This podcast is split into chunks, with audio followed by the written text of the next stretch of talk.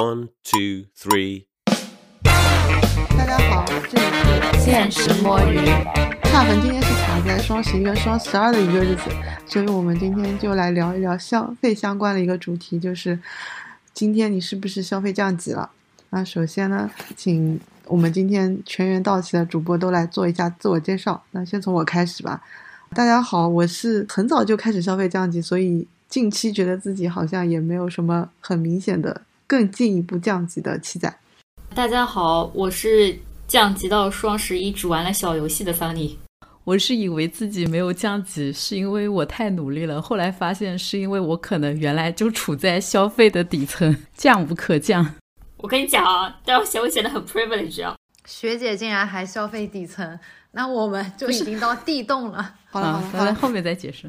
大家好，我是双十一感觉只买了生活必需品的 ZK。好的，既然讲到双十一这个事情，那先来聊一聊大家双十一到底买了什么东西吧，来分析一下自己的战况。那先从 CK 开始吧。我双十一的清单的话，主要就是生活必需品，就是那种所谓的易耗品。比方说，大家可能都知道要买什么姨妈巾，就卫生巾嘛，然后要买一些这种呃，比方说这种水乳，就是，但我现在水乳都已经买至本了，就大家可能知道至本这个品牌是很便宜的。然后包括买一些什么，嗯，就是家里会勤替换的什么干燥剂啊，什么棉签啊，然后就是全是这种，你知道，就是厨房用品、卫生用品、清洁用品，就感觉非常的生活化，而且是定期会消耗掉的。桑尼老师有什么要分享的吗？桑尼老师就是本来在优衣库进行一番消费，然后后来发现。优衣库就是做人很没有底线，你知道吗？价格越来越低，可能是在双十一期间，它一直没有达到它的销售额目标吧，所以就是不停的放大额券，然后不停的降价，让你感觉自己买的是就是很傻很不值。于是我又把优衣库都退了，导致你可以价保啊，不能价保。现在价保很恶心，就是京东的价保是把你领的那些券都可以折进去算价保的，但淘宝不行，就是按。到手价和现在的这个标价来比的，所以基本上就是返不了多少钱。然后我很生气，就退了，导致我双十一在淘宝真的只是天天去玩小游戏，然后小游戏都已经很生气，只有学姐 接受了我的邀请，然后我们两个组成队之后，在小游戏里面还一直输，因为学姐一直不上线，我一个人苦苦挣扎，最后努力了一整个周期，可能只分到三块钱红包。然后我今年已经到了来那个以前每年都买微博会员都没有买了，我想想算了，断签就断签吧。从来没有买过微博会员，我突然想撤回我前面开场的话了。我本来前面那么说是因为我之前看小红书说大家消费降级要降的内容，发现大家要降的我本来就没有在花，所以我说我降无可降。但是对比以上两位主播，我双十一花的确实还挺多的，我大概买了，因为你要养娃。猫就米线，这次在我这里花费的占比其实已经是零头了。就是我给自己买了很多大件，但是如果说必需品的角度来说，确实也是我必须的。就这么讲会不会很 privilege？就是我不想扫地，不想叫阿姨，所以我就买了一个。而且我之前买的扫地机器人坏了，我就很生气，准备直接就升到顶格买了一个。调研起来说，最好的一个扫地机器人吧，不不能说，就是还挺贵的一个扫地机器人。然后吹风机也是之前买的一个小几千的，坏了。然后我就觉得干脆就再买贵一点算了，就又买了一个很贵的吹风机，反正就差不多上万吧，加在一起。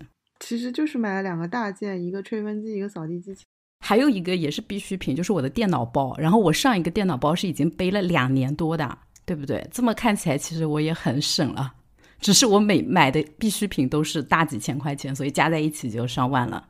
主播们都沉默了。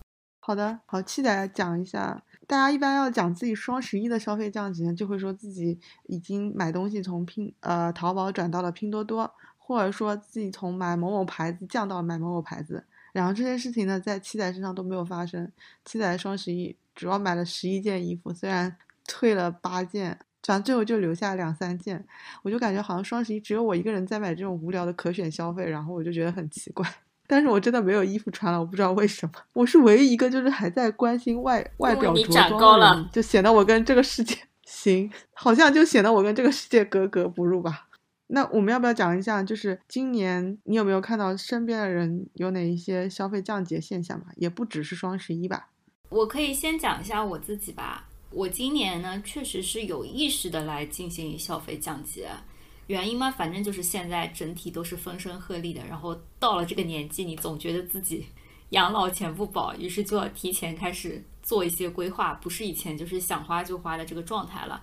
然后我的有意识的消费降级，就是我不太会为不是很重要的情况下，我不太会去追求一些体验感的东西。比如说我打车的时候，会从专车降到快车或者是特惠快车。然后比如说我以前是不愿意把个人信息透露给返利软件的，但现在就是为了二十块钱蝇头小利，我就是暴露个人信息，疯狂使用返利软件。你去年为了三块钱组队打游戏了吗？我去年组了，去年是不是我们几个你也组了？你在我们队里的？对，后来发现不值得吧，就放弃了。对，就是，但是打游戏其实只是想赢而已，哦，行吧。对吧？就是有人最后超过了，你很难过啊！你这个要可以，对吧？这个设计这个游戏的这些坏人们，比如说像学姐这些人，就是为了吸引我们这些人参加。虽然现在就是打游戏打到的红包对我也已经没有什么吸引力了。我不会为了三块钱的红包去买八块钱的东西。你想，你玩别的游戏还要花钱呢，这个游戏还给你送钱，滚！有这么洗地的吗？我的电费可能都不止三块钱。那算，你好好讲一讲，你还有什么其他观察到的消费降级现象吗？我周围的同事好像带饭的人变多了，这个你你很难判断说他真的是消费降级，还是同时也受到了一些就是外食的食品安全，然后以及传染病的这种威慑。反正好像大家一旦接受了带饭的这个习惯之后，就是越来越多的人带饭，导致吃饭的那个地方微波炉和洗碗槽都不太够用了啊！还有什么？还有就是老板请客的数量下降了，大家就要开始喝办公室里面的速溶咖啡。你们老板发红包的数额下降了吗？我换老板了，所以很难比了。我觉得我们聊下去，可能就会发现，就是谁曾经的生活水平是最高的。我目前感觉到桑尼已经比我高。那不是上一期我们已经聊过了，现在大家都是一样的。这桑尼的人生一路在降级，是吗？降到跟我们一样的。我们是不是应该要假设的生活水平来排个序？应该让 CK 先讲，我跟学姐垫后啊。就是我把护肤品换成了更多的国货品牌，像我现在已经开始在用至本了。但是这里我想要说一下，就是说消费降级这件事情，一定是说你比如说你同时去那边，你发现了有一块五的小黄车和不要钱的车，那是个人就降不降级都选不要钱的那个的，而是说如果说你要花很多的额外的时间和精力去寻找那个车，还车没那么自由嘛？还车的地方不一定，呃，就相对会花一点精力。行吧，那一块五，那我确实比不过。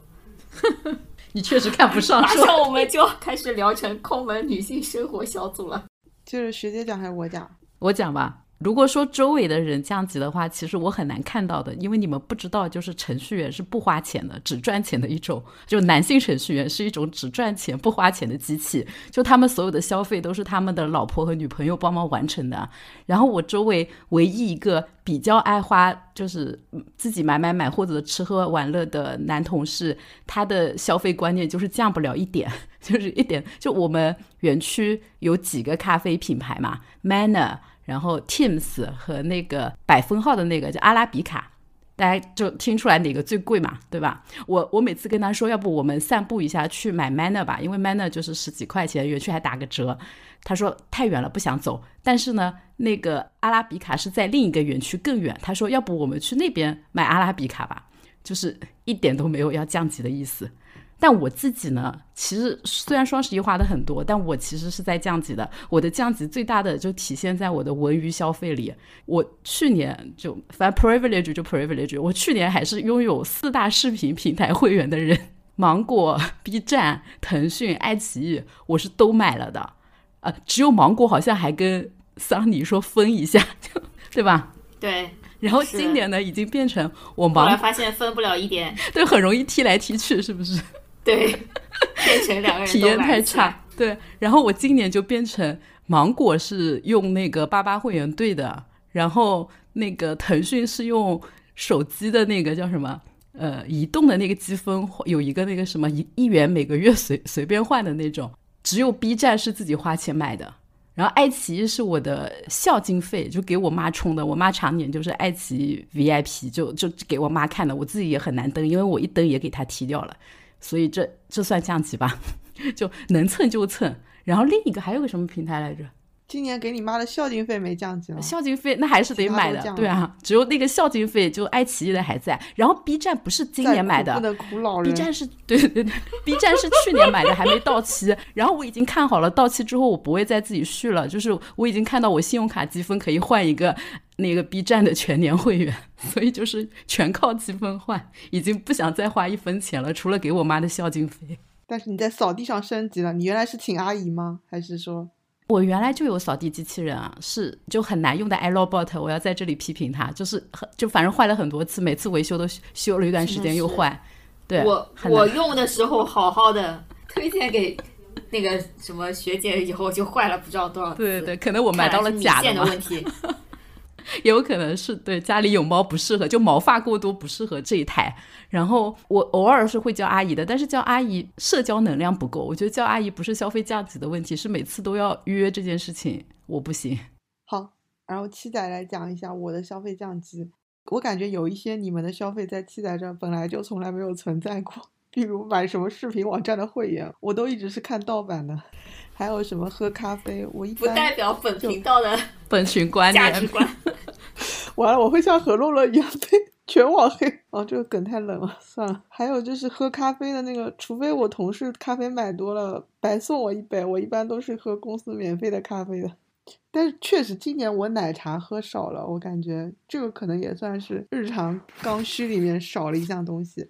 但我觉得我今年最明显的降级就是交通方式上面，就是我家去地铁站还是挺远的，本来我都会打个起步价的车去的，但是今年我可能每周可能会有个一天 选择骑一次小黄车来进行均价的下行，就是平滑一下我的交通成本。我感觉这个是我今年最大的降级，还有就是我护肤品是没有办法降，就是我这个人还是很注重心理价值，就觉得如果用差了，怕自己会受到一些变老的威胁。但是我洗头水真的降蛮多的，我洗头水已经开始买超市开价的用品了，我感觉是差不多的。对，就是下降空间甚至没有留给什么国产品牌，直接下降到超市这个水平。这说明什么？说明你的发量还是足够。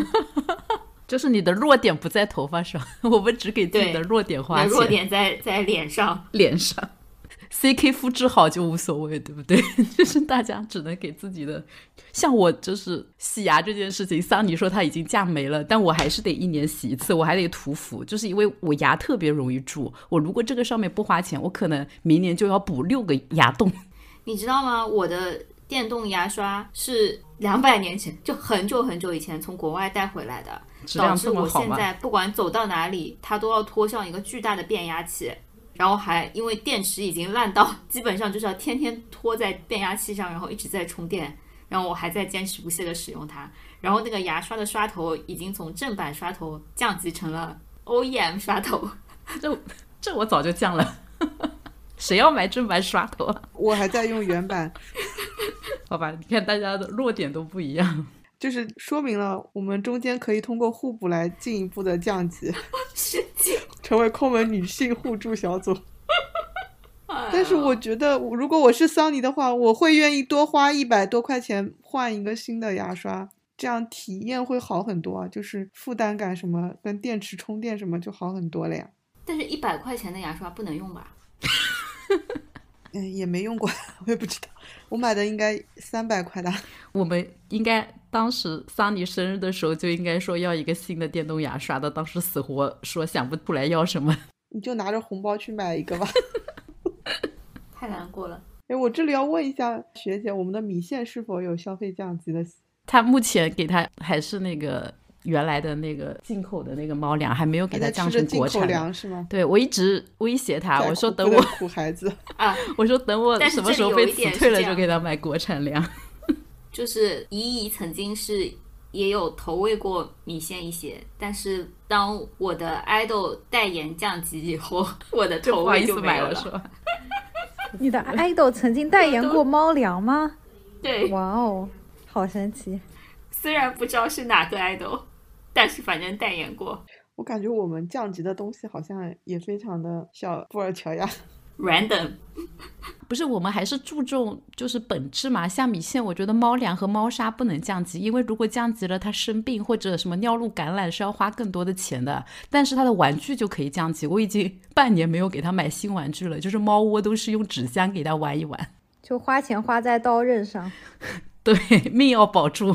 米线现在的精神生活十分的匮乏，你只能保证他吃还是保持原来的水平的。米线有什么精神生活？不同的玩具，我扫地不勤快一点，就地上有个蟑螂什么的，他就很开心了，他可以玩一整天。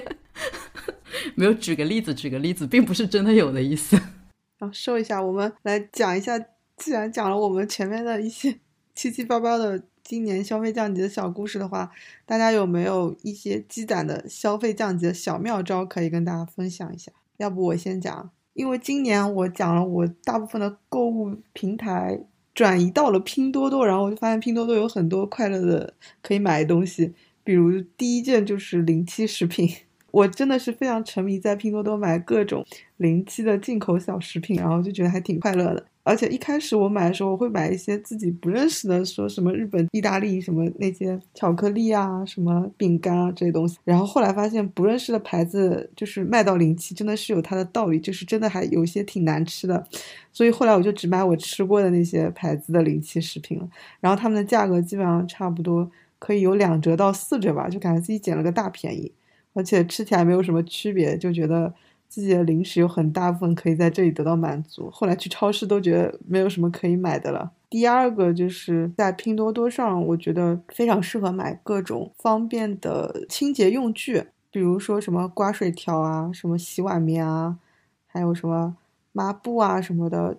他们在拼多多上买要比在淘宝买上便宜非常多。第三个就是在拼多多上可以买很多的发卡、头绳什么。比如说，我试过大概七八块钱可以买五十个，就是最朴素的那个呃发圈，我就觉得实在是太划算了。还有像一些什么发卡、头箍啊这种小东西，可能在拼多多上只要三四块钱，再在淘宝上就要二十块钱。我也不知道为什么一模一样的东西会出现这么大的价差。第四个东西就是我的朋友告诉我的，其实是可以在闲鱼上去订酒店的。就是你如果看到什么酒店的名字，特别是你想订一些比较 fancy 的五星级的酒店的话，你就可以把这个名字加地点去闲鱼上搜，然后好像就会有一些特殊的代理会提供给你比一般的像携程之类平台更加便宜的价格去订到酒店，还是挺划算。不过这件事我没有实践过，如果有大家感兴趣的话，可以实践完在评论里面告诉我们是什么样的情况。然后我的消费降级的小妙招应该就这些。接下来就是请其他的朋友来分享一下吧。因为我对于这个话题就是想不出任何的 idea，所以我就昨天晚上在小红书上搜了一下，然后我就知道为什么我降无可降了。我发现小红书列的这些消费降级不要买了的东西啊，我从来就没买过，所以我给大家念一念，如果再买的人可以赶紧纠正一下。一个是说不经常换手机壳、耳机壳，我基本上。除非手机、耳机壳一起丢了，不然是不会换新的的。然后不要买各种表带，原装的最好用，就是我从来不会新买表带。不要买眼膜，从来没用过。然后家用健身器材从来没买过。不要买各种锅，从来不做饭。不要买各种零食，我真的就刚才七仔说，就是去超市买零食，我从来不买的。我家里基本上没什么零食。然后不要收集盲盒，从来没买过，除了那个小鸡盲盒。然后不要买鲜花，从来不买，就除非别人送我。不要集各种杯子，也不怎么买杯子，基本上就是送的那种。然后不要买各种收纳盒，就我家也没有什么东西可以收纳，连明星周边都是直接扔在柜子里的，我就不念了。反正我对了，基本上扫一扫，好像这些别人需要克制的东西，我好像就也没有消费的习惯。讲完这些，我感觉你的程序员味道就出来了，我就感觉我还是比你要更乱花钱一点。哦，我刚才忘了说了，我我是会在拼多多上买鲜花，而且觉得很便宜，甚至今年购买频率还挺高的一个人。我真的从来不买，甚至之前就是有人送我鲜花，我家里连花瓶都找不到的那种，只能放在盆子里。还有一个说，就什么护发素和发膜二选一即可，我就从来只用一种的。就你们会用发了发膜，然后又用护发素吗？头发够油，对对对，我甚至可以都不用。所以就可能程序员真的是这样子，就已经在最底层了，价无可降，随便消费一下都是升级。我觉得小红书的人真的活得比我们还要再高级一点，我们还是偏朴素一些，觉得自己很只是有一些朴素了基。本需求在那里，就是实在是降不下来。嗯，比如说视频会员啊，这 跟打车，我感觉。哦，我突然又可以补充一个，就是，但这个可能也不是所有人都需要，就是微信读书的会员嘛。因为我真的有一些书是只有会员才可以读，但是我又不想充他那个会员的钱。我最近发现的一个妙招就是去做那个挑战，他不是有那个，你比如花五块钱。你知道是哪个吗？你花五块钱挑战他的那个连读三十天，然后可能就是读满啊，就就挑战三十天，你要读满二十九天，然后读满三十个小时，他就会送你三十天的会员和几十个那个书币。然后我我发现我只要连着挑战个几天，可能花个十五块钱，我就能攒到大半年的那个会员了。说到这里，我又想说，我之前不是说我从来都不用各种会员，就是都是白嫖的吗？因为我一般找剧的话，都会在百度里面打入剧名加上在线观看观看四个字，然后基本上就能找到了。然后比如说我是一个很热爱看 TVB 剧的人嘛，你就把这个剧名再加上粤语，再加上在线观看，基本上你翻个三页就能找到一个呃非常合理的一个网址，能够在线随便看，我觉得还挺方便的呀。这里我还是要说，要给努力生产好内容的平台一些奖励，不然他们会倒闭的。倒闭了就不看了。那我这种抠门的人还是少数嘛，会有人给他奖励的，我就不必了。那你不要教人家搜索还有秘籍了。还有一个就是因为网易云音乐我是有八八会员就不说了，但是我从来都不充 QQ 音乐会员，是因为我最近发现酷狗这边的话，如果你每天看一个十五秒的广告的话，它就会送你一天的会员。那跟我看书测那个会员不是一样吗？嗯，花时间。对我每天就是这么 很 low 的，为了听免费的音乐，然后开始看广告。就是有很多羊毛，或者说有很多会员，或者说有很多省钱的事东西，都是靠时间换来的。我现在也有些沉迷于做这种事情，但是我有的时候也会怀疑说，这种所谓的节约是不是其实并没有太大的意义？淘宝不是有那个什么摇现金吗？然后就是每天你摇一摇，它会给你几分钱。然后还有那个什么签到领那个元宝，然后元宝攒到十块钱就可以提现。然后微博不是每天登录也有几分几毛钱，然后可以提现吗？就我一段时间特别沉迷于搞这个东西，但我觉得是一样的，就是赚了三块钱吗？几十块肯定是有的。哦，那比你做小游戏有用多了。读阅读挑战还行吧，因为我本来就在看呀，所以我没有觉得是额外花时间。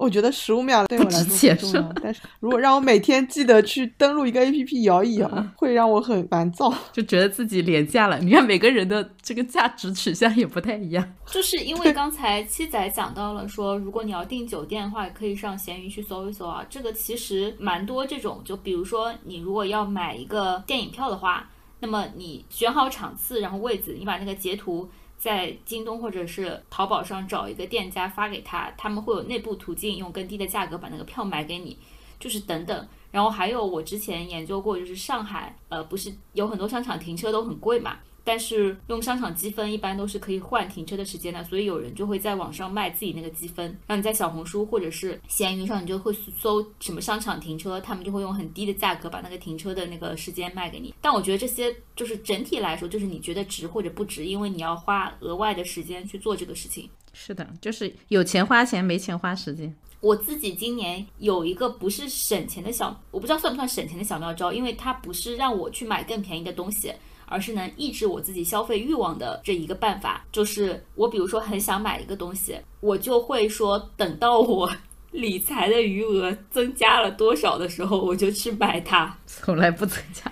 然后你你就发现你最后就没有买这个东西，也不一定，你有可能你想买一个十块钱的东西，就不太有用的东西，然后你就跟自己说，这几天如果有一天我的基金对吧大涨，比如说涨十块钱，我就去买，那还是有机会的嘛？那它跌了，你会把这东西退掉吗？不会，那你只是给自己找一个想买的借口吧。如果你很想买的话，如果不想买，就说我的基金涨一千块。呃，不是，基本上也就是你差不多能把这个钱给赚回来嘛。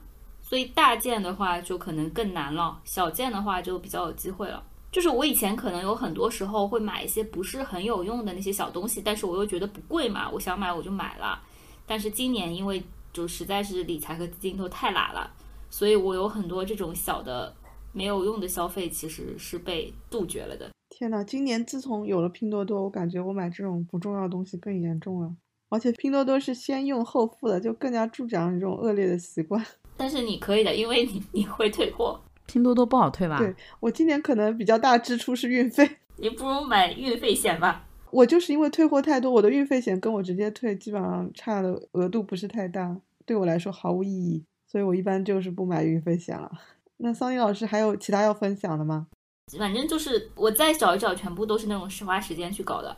比如说什么各种优惠券啊，什么，比如说什么那个叫什么支付宝积分换水电费的那个缴费的红包什么之类的，反正我就天天在搞这个东西。你是不是很闲啊？你下次不要再跟我说你在加班了，你 都在搞这种东西。加班的间隙搞这东西就是这样的。你来到，我觉得我们今天的话题无非是你来到豆瓣是进入拼组、买组还是抠门女性互助小组的区别。我是真的进啊，这个下次等。我不是每已经辱骂过无数次抠门女性小组，也有抠门男性互助小组的，我都进过，可以吧？行，那我们请 C K 老师来讲一下他的消费降级小妙招。就刚刚其实七仔讲那个买零七食品嘛，我就想到我很喜欢去盒马奥莱。因为盒马奥莱是它的策略也是卖这种，呃，相对来讲就是呃，比方说它有一个呃系列叫日日鲜嘛，然后你周一那些日日鲜，然后卖不掉的东西，那周二你就可以在盒马奥莱上看到，然后包括水果可能上架了一两天之后就能够去奥莱，那奥莱基本上价格还是非常的可观的，就是甚至是五折啊、三折啊，或者是七折之类的，就整体你感觉也是很划算，而且。就是呃，能。以比较优惠的价格买到很多的品类，所以我还是很热爱逛盒马奥莱。而且我发现，就每次去逛的时候，也有很多那种所谓的大爷大妈，然后你感觉就好像在跟精打细算的主妇们、跟精打细算的上一辈一起在做这种购物的选择。对，这这个是其一。然后还有一个呢，就是发现就是有一些算是学习类的东西吧，就呃，或者是说一些呃健身课程啊之类的。就我我曾经还是买过那种瑜伽的年卡。之类的，当然那个也是当时也是说什么双十一我们瑜伽馆有优惠，然后你可以来。但是我 到了今年，我已经降级成为打开电视，然后在 B 站上跟着一些这种所谓的瑜伽视频啊，或者什么帕梅拉，呃，这样子就是呃在练习了。然后你感觉好像就是你掌握了，呃，就是。基本的一些发力方法，或者说你你大概就是知道怎么样不会造成运动损伤，就是对一些基本的体式也好有了解之后，其实你就不需要去买所谓的团课啊什么课了，就就可以在这方面进行一些 这个节省。然后还有另外一块也是挺神奇的，就是我呃现在开始用那个大众点评，就是 VIP 嘛，就是呃也是我朋友呃送给我的，我好像之前也在群里发过吧，好像你们都。不 care，或者说你们都不需要，就是属于你就去呃消费之后你就写写那个评论嘛，然后你你每个月其实也只要出卖尊严什么。也不会吧，反正就是你，你只要写评论，每个月写个四条就行了。然后甚至于它还有一些加速任务，你只要一条你都不需要写到一百字，你只要写到十五字都可以了。然后你就可以获得这个 B V I P 的身份，就零成本，然后可以去参参与一些免费试活动。然后我今年就有用大众点评参与一些免费试，就感觉哦，好像还是有一点点霸王对对对，就这种。我觉得 C K 老师刚才讲那个，对我来说最大的难点是，除了上班以外，我是不想再多写一个字。你可以让 Chat GPT 给你写。你可以跟 C K 老师一起去吃饭，抄他的吗？那我离得太远了。就其实也没有很难，你就是感觉就是很套路的，写完一百字就行了。对，你要写一百字啊？对，一般是要。我会到那种店里面。那说到这里，就是。我在拼多多，或者说你们在淘宝，可能买东西的时候都会收到一张小卡片，说写满十五字的评论就会返你什么一元两元。这件事你们会干吗？今年我会。但是一百字我好像就干不了一点。就是在店里面，不是有的时候你吃完饭，他们就会说什嗯么，你你拍几张照，点个五星好评，就会送你一个甜点，或者是 我要想起来这这种我会，这种我会。七仔两个人去吃那个什么海肠炒饭，你还记得吗？最后我们嗯两个满载而归，全就是送的是吧？出卖出卖灵因为他狂送东西。对。后来我们在结账的时候说我们想要什么，他好像都送了我们。不是，我们就是结账的时候看到说，哇，这里居然有北冰洋还是冰峰啊，然后就 对不起，没有没有尊重北京或者西安的观众，不记得那个 local 饮料到底是什么。然后那个老板就看到我们在讨论，就大方的送了我们两瓶，我也觉得挺震惊的。对我就是那种连连这嗯种拍两张照片就会给我送甜品我都不会拍的人，所以可能明年再降级一下我就行了吧。那我一直会的。我之前点外卖的时候，他让我发几张图片加十五字，我是会干的，因为我觉得这本来就是我的钱。什么什么东西？就是就比如说那碗面卖二十，然后我吃的时候我觉得它分量挺少，如果他把那个两块钱退给我卖十八，我就觉得这个价格合理了。那你原来为什么要买？他没送来之前，我也没想到是那么少啊，肉那么少之类的。呃举个例子，就类似这种感觉了。有没有人要总结一下我们的妙招？我觉得听完之后，我们的小妙招，感觉我们活的都还行，当然还行，就没有很降级是吧？也没有真的很降级的感觉。就是平时已经啊、当然有一些方面，我觉得我们已经活的能抠就抠了，不是。我本来想说小红书的小仙女，但是这样好像又会被打，就这样吧。自从成为有八百多粉丝的频道以后，我就我们就开始变得畏首畏尾起来。神经，我没有。我没有，我可以讲一个更丢脸的，但是我感觉我每讲一个降级的事情，我前面可能讲一个大家就觉得我没有降级的事情，就我真的有在做去做医美嘛，然后不是做完就是打完水光之后是要敷那个医美面膜嘛，那个其实面膜还挺贵的那个面膜。我就会很不要脸的说，我的面膜还在路上，能不能送我一张？就是因为他做完当天晚上可能就要用，然后连续前几天可能要连续两张之类的。我有时候是真的家里没有，我就会说今天晚上我家刚好还没到，能不能先送我一张？就一张差不多十几二十块钱这个样子的。唉，我总结一下，就是看大家省钱的欲望有多迫切，要不就是为省钱变艺人，要不就是为省钱浪费时间，就是这样。哦，说得好，这个就引出我们下一个讨论的点，就是现在年轻人的省钱理念是怎么样的？有类似的公众号说，大家省钱理念可能就类似于愿意什么花个二十块钱买一杯奶茶，却不愿意去买一张二十块钱的爱奇艺月卡。觉得大家省钱理念有什么样的共性？就是我反过来啊，我宁可买爱奇艺给我妈尽孝，我也不喝这个奶茶了。你买爱奇艺给你自己跟喝奶茶呢？就我不买月卡，我买年卡，因为月卡真的太贵了。那你就买年卡、记忆年卡和喝 奶茶年卡吗？我现在奶茶真的可以不喝，就咖啡年纪太啊，咖啡是得喝的。对你，你应该换成咖啡。啊，重新问，就是你愿意买一张爱奇艺年卡，还是愿意去喝同样数量的咖啡？我现在咖啡已经在家里自己做了，学姐真的就是全方位无无懈可。击。那自己做咖啡真的很省的，就不是咖啡机那种手冲嘛，特别省。豆子其实也贵不到哪去。我们还是问一下 CK 老师吧。还是换一个正常人来问。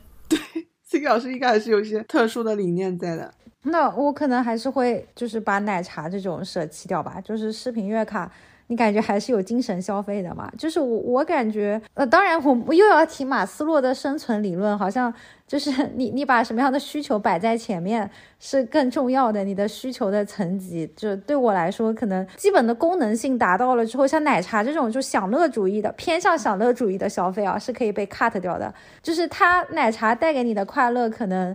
就是不如 视频网站上的那种视频带给你的这种叫什么，也不能说思想上的共振，这个太拔高了。但是就是精神上的愉悦，总比一些口口腹之欲可能要更好一点吧？对。那桑尼老师来讲吧。对桑尼老师来说，我的理念是，当我们讲消费降级的时候，我们肯定不是讲到一些让我们活不下去的东西，就是基本的生活肯定还是保障的嘛。我们肯定是在上面一些弹性消费的这种层面去做一些浪费的节省嘛。我其实对我来说，不管是奶茶还是爱奇艺会员，就是我当下那个点我需要了，我肯定还是会去消费，就取决于说什么东西先出现。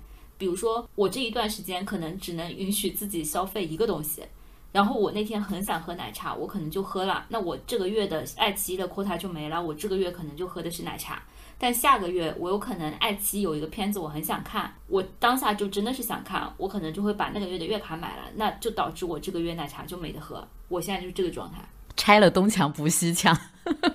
你说到这里，我想到我这边可以举一个例子，就是因为我前面不是提到我双十一就是算是比较少数派了，买了很多衣服嘛。但是对我来说的话，我今年可能不会去买外套的需求啊，当然也取决于我会不会刷到一个。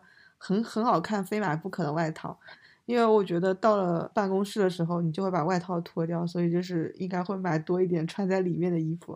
这个就是我在买衣服的原则里面，要把钱用在刀刃上。用在外面说，对，就是因为外套只是上下班就是匆匆的当做一个御寒的衣物，但是穿在办公室还是要尽量体面一点。对，就是要把钱用在更关键，就是即使是买衣服这样听起来非常的呃可选消费的事情，也是要把钱用在更重要的地方。就这个东西，我的经验是什么？就是你只要突破自己的底线了，你就会一直摆烂下去。就像我来到一个新的公司，将会重新做人一段时间，但有一天你可能头没洗，有一天没有化妆，有一天穿了个套头羊毛衫去了，然后接下来你就就是你感觉周围的人都接受了你，然后你就突破了这个底线，然后就不需要了。你现在是已经突破了这件事吗？对，我已经可以穿着睡裤去上班了。在学姐要讲她理念之前，我来概括一下。我觉得学姐理念就是大人跟小孩都是不能苦，学姐自己是可以无限压缩的。我感觉学姐已经缩无可缩了。我不知道你有什么要说的。学姐，我觉得学姐，我来这试图概括一下学姐对她自己的消费，大件还是要消费的，就是有点像我们。家长的这种消费理念，就好像你要买一件贵的羊毛衫，然后买完之后就不要买十件破的毛线衫。就是家电要买最贵的，但是奶茶是可以不喝的，零食也是可以不吃的，鲜花也是可以不买的，化妆品化妆是可以不化的，但是护肤是一定要买好一点的。学姐，你真的是已经降无可降了，真的，我感觉是的呀。我觉得我没有那种特别是的呀。学姐也可以不喝咖啡的，不行不行，不喝咖啡真的不行。学姐咖啡的瘾我们都见识过，可以不用扫地机器人的，学姐就是自己扫就可以了。但学姐家有米线，她的扫跟我们的真的真的都是毛，就是我想自己扫都不行，因为就是你床底下，你其实即使用吸尘器，有些位置很难够到的。就我真的很需要扫地机器人，我甚至觉得阿姨都没有办法把猫毛就是彻底打扫干净，但是扫地机器人可以。那我知道你为什么不能 iRobot 了。毛全部把它卷进去。你有没有想过，阿姨其实是有扫地机器人在进行清洁工作？没有。我以前听我同事吐槽说，他的阿姨跟他说：“你为什么不买一个洗地机还是扫地机器人？”说别人家的阿姨都有。就是是这样的，就是因为我猫毛实在太多了，叫阿姨来我很不好意思的时候，我就会自动把我的那个吸尘器拿出来，然后让阿姨用，不然我真的觉得它搞不干净。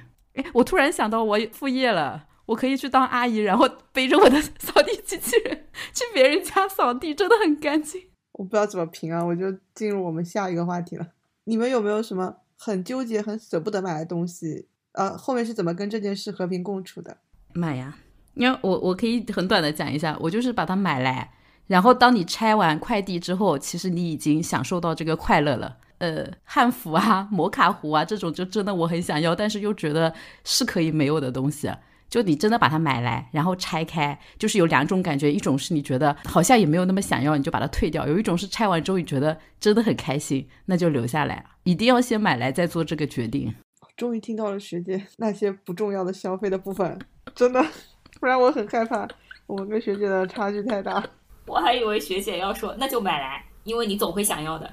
就是真的，你真的要先买来，不然你真的在纠结。桑叶老师，你能说一下你怎么做的？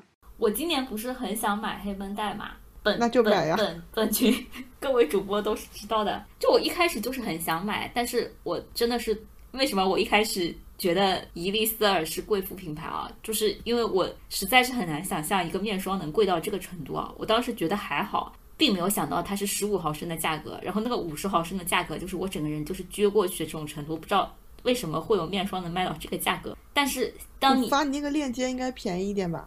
但是都是三千块钱以上的东西，你知道吗？就我我觉得它可能也就和精纯差不多吧，但就是把精纯按在地上摩擦这种，我就找遍了各大品牌，然后去做各种攻略，在小红书里面疯狂的看怎么买能够更便宜。经过这个期待都没想出办法，长久的这个消磨之后，我快乐的得出了一个结论，就是它现在比以前贵好多了，实在是太不划算了。然后我就和解了，最后买了一个小样，也行吧。但期待给你的建议是，迟早都要买的。但是，要不我先讲，我顺着桑尼讲一下，我很纠结，然后又舍不得买的东西，应该就是那种限定的彩妆，就是有时候他们会买不到，然后炒到很高的价格。然后我就看着闲鱼上的价格越来越高，然后这个时候我就告诉自己要做时间的朋友，就是总有一天他们就会降价降下来，然后我就每天就慢慢等着他们降到自己合适的心理价位，然后再美美的入手。你这跟买楼人 PB 好像是一个心理吗？我我卖楼人 PB 的时候就是降无可降，到终于有人接盘了，是反过来的心理好吗？好的好的，反正都是做时间的朋友。那最后发现我们还是要买的，那 C K 老师呢？就我感觉好像我不存在那种会很纠结，就要不然我觉得这个东西的确是很贵，对，但我是会买的，我就会觉得说那买来我可以用很久，就我会好好的使用它，对，要不然我就是觉得呃，它如果。我基本上感觉，如果我我在纠结的话，我还是就是觉得能出于能长久使用的心态，我就会买。但是如果只是一次两次的，我我就不会买这样子啊。我就可能觉得把它分散到每一次的使用场景，然后它就没有那么贵了。主持人，你有没有发现讲到最后就是可以降级的只有我们两个，就只有你们两个买一些不必要的东西。但是我在想，衣服、彩妆这种，你怎么样把它分散到每一次的使用？就这两样都是我们觉得可以不买的。衣服我是觉得，就是你你买一件好的，然后你就能穿很久，然后不是说你买那种很便宜的，然后可能穿一两次、洗一两次就不行了的。我可能买衣服就还是有种什么胶囊这种衣柜吧，就是可能用掉一件，然后我就会买一件类似的，就还是就是各种分类里面去买买力所能及的，然后你觉得是好的。啊，然后能穿长久的，而不是说你就好像一一类的你买很多，就是精简你的这个消费习惯之后，然后再有针对性的去买。然后彩妆我是真的也不怎么用，所以我就不买。呃，质疑父母，理解父母，成为父母，说得好，胶囊衣橱是一个很高级的理念，希望大家都能学习起来。我就暂时不用了。但是有一年七仔突然跟我说买衣服要看材质，你知道吗？那一次我也吓到了。啊，我现在也是啊。我跟你讲，我最近我爸把我鞋拿去修，然后我的鞋不是三百多在淘宝买的嘛？那个买鞋人说你这个鞋起码要一两千，这就是七仔会买东西的地方。从此我爸再也不敢说我买东西都不像样了。我说你懂个屁啊！不知道怎么接，我只想炫耀一下我牛逼而已。修鞋人都这么夸我。说到我们很纠结舍不得买的东西，其实有一样就是奢侈品，就想跟大家聊一下是怎么看待奢侈品，跟如果对于这些奢侈类的消费的话，是不是真的能找到一些平替？要不我最后讲吧，我的回答会很 low 哎。对，你最后讲吧，因为我的回答会很短。但是因为就是主持人将是我们四个人中唯一消费奢侈品的人。对。我跟你讲，我的奢侈品是什么？我的奢侈品就是我一两千块钱买的双肩包，就是我所谓的奢侈品。我跟学姐差不多，你看学姐的包，就是我们两个能互相推荐这种。对，我们的要求就是实用，然后防水，背上电脑还很轻。那除了就是这种狭义的奢侈品，就是对于那些奢侈类消费的话，是不是能找到平替呢？还是说大家觉得平替就是一个伪概念？啊，倒倒是经常会买什么传说中什么吹风机里的爱马仕，扫地机器人中的爱马仕，这种算奢侈品概念吗？对，所以呢，就买啊！我觉得电器真的要买贵的。这个群还是，我这群是省不了一点了啊！我觉得不是，因为我真的吃够了电器买那种半干不尬的牌子之后，然后一直坏的痛楚，你知道吗？我我吹风机也是买那种小众轻奢品牌，就不买爱马仕。然后就坏了，就很难找维修。你是此处要点操谁啊？就是哎，你知道之前有一个风很大的那个叫什么鱼子酱什么什么吹风机，听起来像是智商税。对对，就智商税，但也是那种高速吹风机嘛。但我觉得你如果要买高速吹风机，就真的买戴森，烦死！哎，可能别人会批判我，反正我是没有找到那种质量好的平替。我朋友说他用来风真的觉得差不多哎，他两个都有。那那你不早点跟我说，我都已经买了。说 说过啦，我没有看到说。你一定没问过我吧？嗯，因为我被坑完之后，我就想说不想再被什么其他野鸡牌子坑了，真的不好说。而且我跟你讲，小红书这个贱货是这样子的：你没有买之前，你搜到什么小众牌子，发现都是夸他的；你买了之后呢，发现搜到的都是拔草他的，气死我了。哦，这里我可以讲一个搜索小技巧。我一般想搜真实测评的话，我就会选实时那个选项，这样你就可能看到最新的那些路人的评价，会相对准确一点。不然按照他的推送顺序，真的都是那种很夸张的，然后 P 的美美的图片的那种水军的帖子。那 CK 老师有什么要讲的吗？这方面？我感觉我好像没有什么奢侈品吧，我可能买过的最贵的包也就是 Coach 这个级别的吧，我好像没有哦哦，我有买过那个什么那个什么 Tory Burch，我好像感觉买过最贵的也就是这些，没没有什么奢侈品。虽然我很想买罗意威，但我也觉得还是要再存存钱，对，然后就就感觉也也也没有特别说一定要买，但觉得 CK 就是至少是还是想要存钱拥有的，对不对？对。我们我就完全没这个念头，我是觉得就是就是如对就是这个牌子你你认可它的价值嘛？因为我觉得为什么一交头提罗意威，我觉得它的有一些东西我是真的觉得很好看的。我觉得就是你喜欢还是要买正版，就就不要买平替。对，但是呢，你不一定要马上拥有它，你可以再等一等这样子。嗯，好的，我接下来发言要跟 CK 形成鲜明的对比。因为我以前是买过一些奢侈品的，然后就买完之后就很虚无，而且利用率也很低。因为平时工作场景中最多就是背着要装电脑的双肩包嘛。然后后面我就开始虚无主义了，就觉得你买来之后的那个快乐，真的只能对我来说，真的只能停留几天而已。后面就没有什么买了一件很贵的东西的实感了。但是账户是真的就少了几万嘛，所以后面我就觉得没有必要去搞奢侈品了。我可能会去买假包。我们这节目完了，或者说款式相同的这个皮质质感差不多的包，我把它称为假包，但它不是真的假包。算了，还是说平替吧。我靠，我不知道你这语言修饰就是不是山寨包，而是说类似这种风格的别的牌子的包嘛，款式的包。对对对。啊，就我我可能就会去买款式是非常的类似，但是。就是非大牌的包，然后因为我觉得这样对我来说就是比较好的平替的。当然，有的人说可能设计要交钱，然后我就想在豆瓣看到有一句很妙的话，就是说我们的版权费慈禧早就替我们交过了。这句话我不是很认同，是吧？所以我就觉得还是挺心安理得啊。我不懂哎。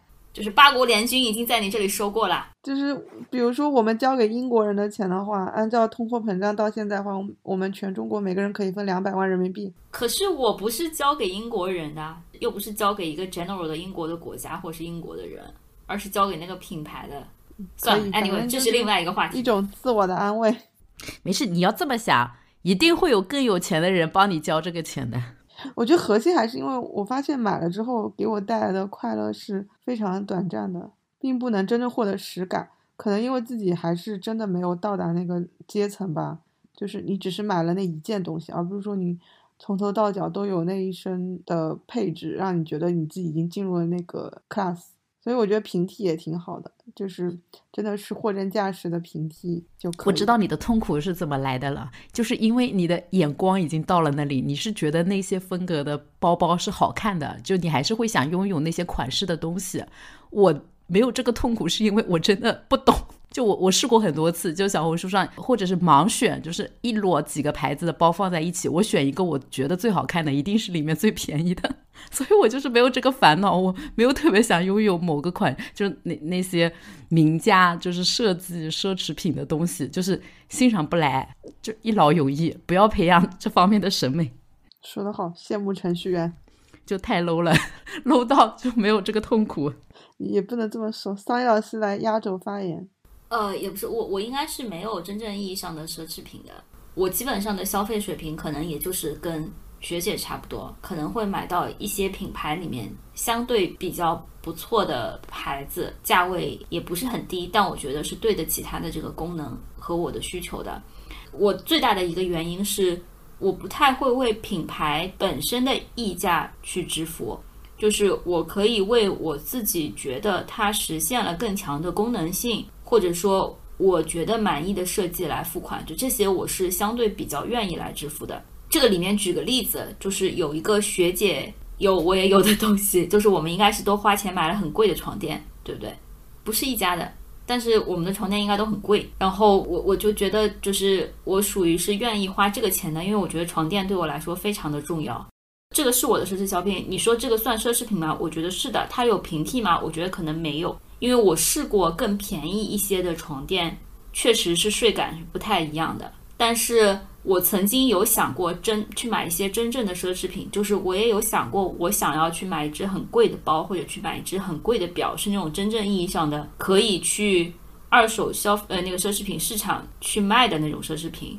这些东西是属于我最后就是自己控制了自己的消费欲望，没有买。事到如今，就是他们日渐飙升的身价 和我逐渐降级的消费之间的 gap 越来越大。所以我你买了就投资连在我的成功了 wish list 上都没有了，也不一定。就是我也不会直接去买这些顶配的，你知道这些牌子的入门款其实也不能保值的。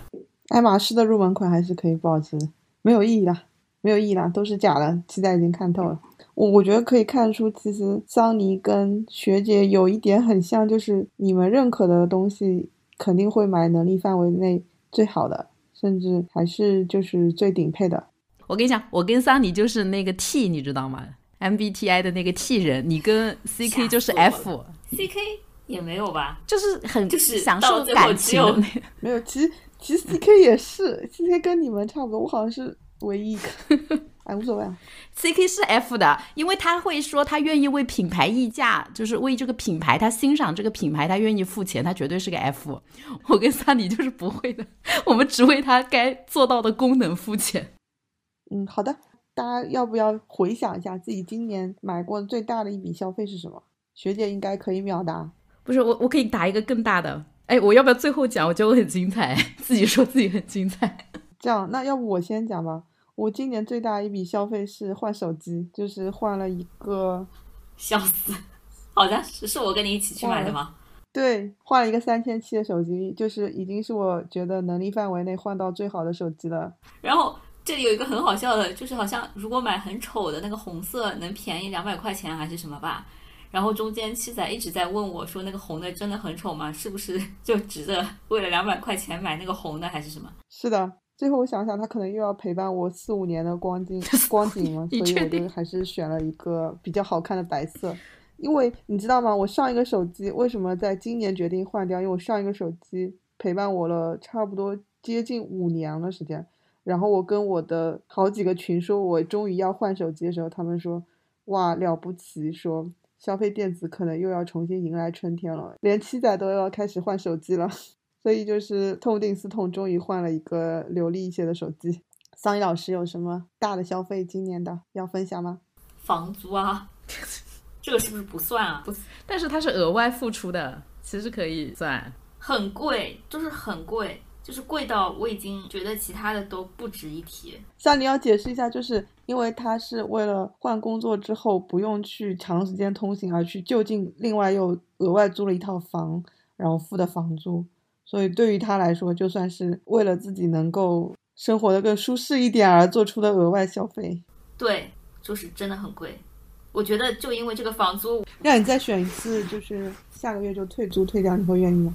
我不会，因为我知道我就会每天打车，然后每天打车上下班，因为我我要穿越整个上海，然后打车费一天也要三四百块钱，算下来可能差不多吧。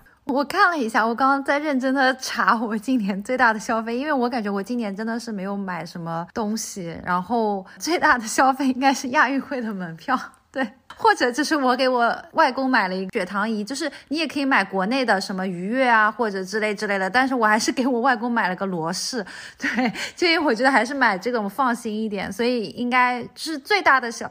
呃，也没有很贵吧，就是也有活动优惠，也一共五百七。我的亚运门票是更贵的，我的亚运门票就是我个人买单价可能就到了八百块钱，不是你今年没有上千的消费吗？就一场嘛。我的我的意思是一场单价八八百，如果是亚运门票所有加起来，那那肯定当然啊，别加了，别加！你怎么老要搞这种不是？不是那个谁说上千单价最贵的是因？为被学姐按头加，不是不是，因为我说就是没有学姐，就是没有学姐，不是，我不相信 CK 没有单价超过一千的。学姐现在内心很惶恐。通过 CK 这件事显显示出我们几个是多么的。哎，但是我除了房租以外，也没有什么贵的东西哦。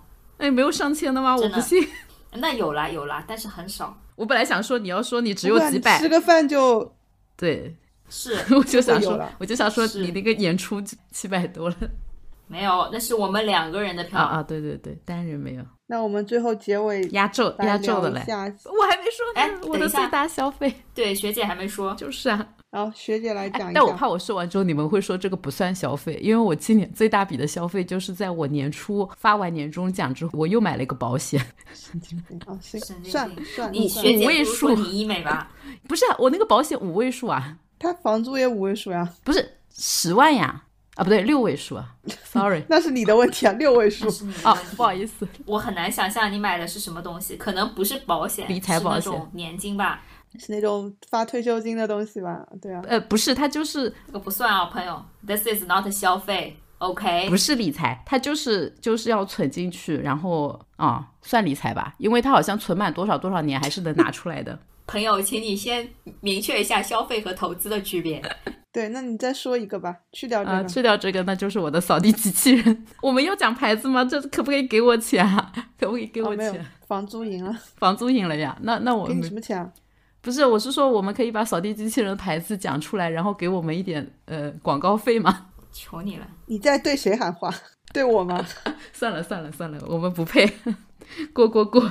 你试一下我们的八百八十三个听众里面是有没有做一个小家电的？笑死！对，好吧。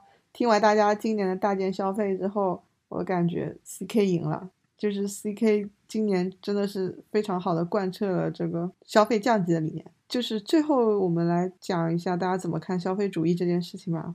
要不我先起个头吧，因为我感觉这个标题听起来有点虚无。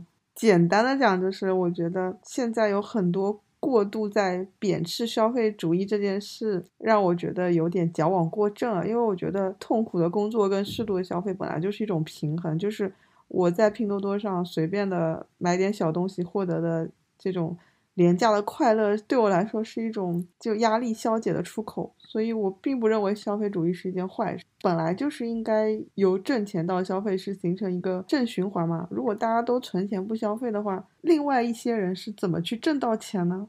就是这个社会的钱都流动不起来了呀。我觉得从宏观是责任上，我们也有义务去进行一些适度的消费啊。当然，就是像小红书说那些什么换手机壳换表带这种，确实是有一些过分了。所以我觉得就还 OK。然后看看大家有什么想法嘛。我实在是不太懂什么是消费主义，于是我今天 就是提前搜了一下，然后我得到的消息就是，啊，我得到的教育是，消费主义就是过度消费，不可持续的消费，被商家蒙骗了你，创造了一些你本来不需要的 需求，然后被裹挟了，然后进行消费。我觉得你这个就很难讲什么是促进消费，然后什么什么是是被裹挟了？因为我觉得现在的矫枉过正的点，就比如说在豆瓣的某些组里面，他们讨论一个一件事，讨论到最后就觉得说，其实我们所有的洗脸、洗头、洗澡的东西都是不必要这么细分，只要一块肥皂就可以从头用到脚，我就觉得有点过分。不如剃光头啊，直接用水冲冲就好了。我大概懂你的点嘛，我觉得就是可能做到极端都是不好的。我整体就是觉得在在我自己的能力范围内，我应该是可以多消费一点，也可以多少消费一点的。但是很多时候，如果当我的消费超过了大家普遍觉得它的价值的话，我觉得也是 OK 的。不管是你们觉得我是为了一些虚荣在做这个消费，还是为了当下的一些虚无的快乐在做消费，本来他们都是一些价值的体现嘛。来，我来装个逼样。反正就是有一个人在一本书里的前序里面引用的一段话说，嗯，什么形象、符号、信息，我们所消费的这些东西，就是我们心中的宁静。它的宁静需要对现实和历史产生一种，哎，我觉得后面那那个话翻译有问题。我感觉他这个要表达的就是，嗯，那本书好像我没看完啊，就是前面是说，呃。历史上其实是只有大家都是自自给自足的生产者嘛，就是什么十八世纪什么什么工业生产带来的，就才产生了消费者这个角色。就它其实并不是自然生存所需要的，它完全是一个人类社会化的产物。然后有一点是还蛮。同意的，就是我们其实现在所所追求的消费，并不是要买那个实物，不管我们说的说什么演唱会啊，什么视频平台啊，还是奢侈品啊，还是其实很多东西都是超过了维系自己嗯生存的这个需求。我们买的其实是那份幻想，哎，叫幻想吗？就就是那个实物背后指代的自己的心内心愉悦的东西。所以，如果这个内心愉悦都是有可能是别人骗你的，有可能是你自我暗示的。但如果你买了之后真的内心能平静啊，我觉得买也没什么所谓的。但你如果买的时候是负债累累啊，我觉得那个平静是一时的，然后恐惧和那个心里的那个慌张是会更持久的，那就不要买啊！装逼结束，感觉也不知道自己在讲啥。说的挺好的，但是太深奥了，所以今天就不点评了。到底还有就已经没有人降级了是吧？最后大家都开始挽尊。对啊，就不要降级啊！你降级之后有什么意义呢？你真的就活着吃饱穿暖就好了，你浪费了这个社会发展给你带来的。嗯，这就是我每次逛完课文女性小组的感想，就觉得他们疯了吧？我我我们最后聊到最后推翻了自己，就觉得他们实在是有一些这样的对自己太苛刻了。哎，我怎么来？我要说的。那行，那我们这一期的节目就到此结束吧。嗯，谢谢大家的收听，拜拜，拜拜，拜拜。我恨透了思考，它让我的一切都变得不太稳定。受够了不容置疑的爱，变得让人不敢相信。厌倦了每一种表达，注定又碎片被落下。世界越发不爱我了，当我决定我并不再爱他，抱歉我浪费你们撒的谎话太深，才明白有些事情还是不明白的好。快乐总是太快了，无法遮盖这生活剩下来的百无聊赖。怎么能不羡慕那些天真的脸，自以为是的觉得他们什么都不需要。从前悲伤的山峰，在现在看来无一不爱的很可笑，但却证明我还需要翻越未来更高更陡峭的烦恼。I'm so tired, mommy. I'm so tired, daddy. Where I should be？能否让我选择放弃？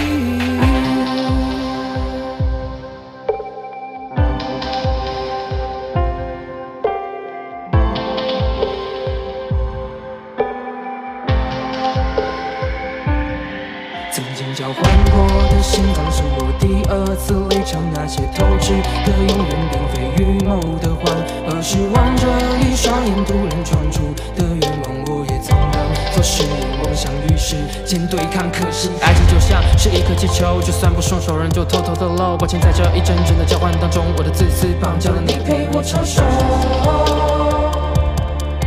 其实你完全没有必要和我一起承受，相信有人。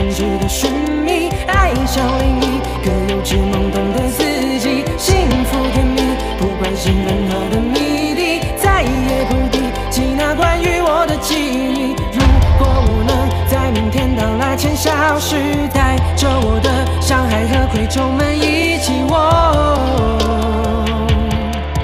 能否让你完全。需要坦白，我更爱和你们在一起的自己。你们给了我咧开嘴巴笑的理由，锻炼我这块拼成最懒惰的肌肉，但每次再见之后，孤独又会将这理由无情的夺走。毕竟人生的平行线，它不可能相交，而是为男人不该袒露的预设，让我觉得我们没有必要弄得这么煽情。所以每次我觉得有你们真好的时候，都只是安静的看着你们笑着喝一口酒，将麦克风再装今晚，我想撕碎我的喉咙，就像是在演唱我职业生涯的最后一首歌曲，因为。都不认记得所有的相聚，还有分离，不想再担心现实的变化，让爱承担我一切。我想要抗议，让这个世界能再多一些叛逆。If you love me，能否让我主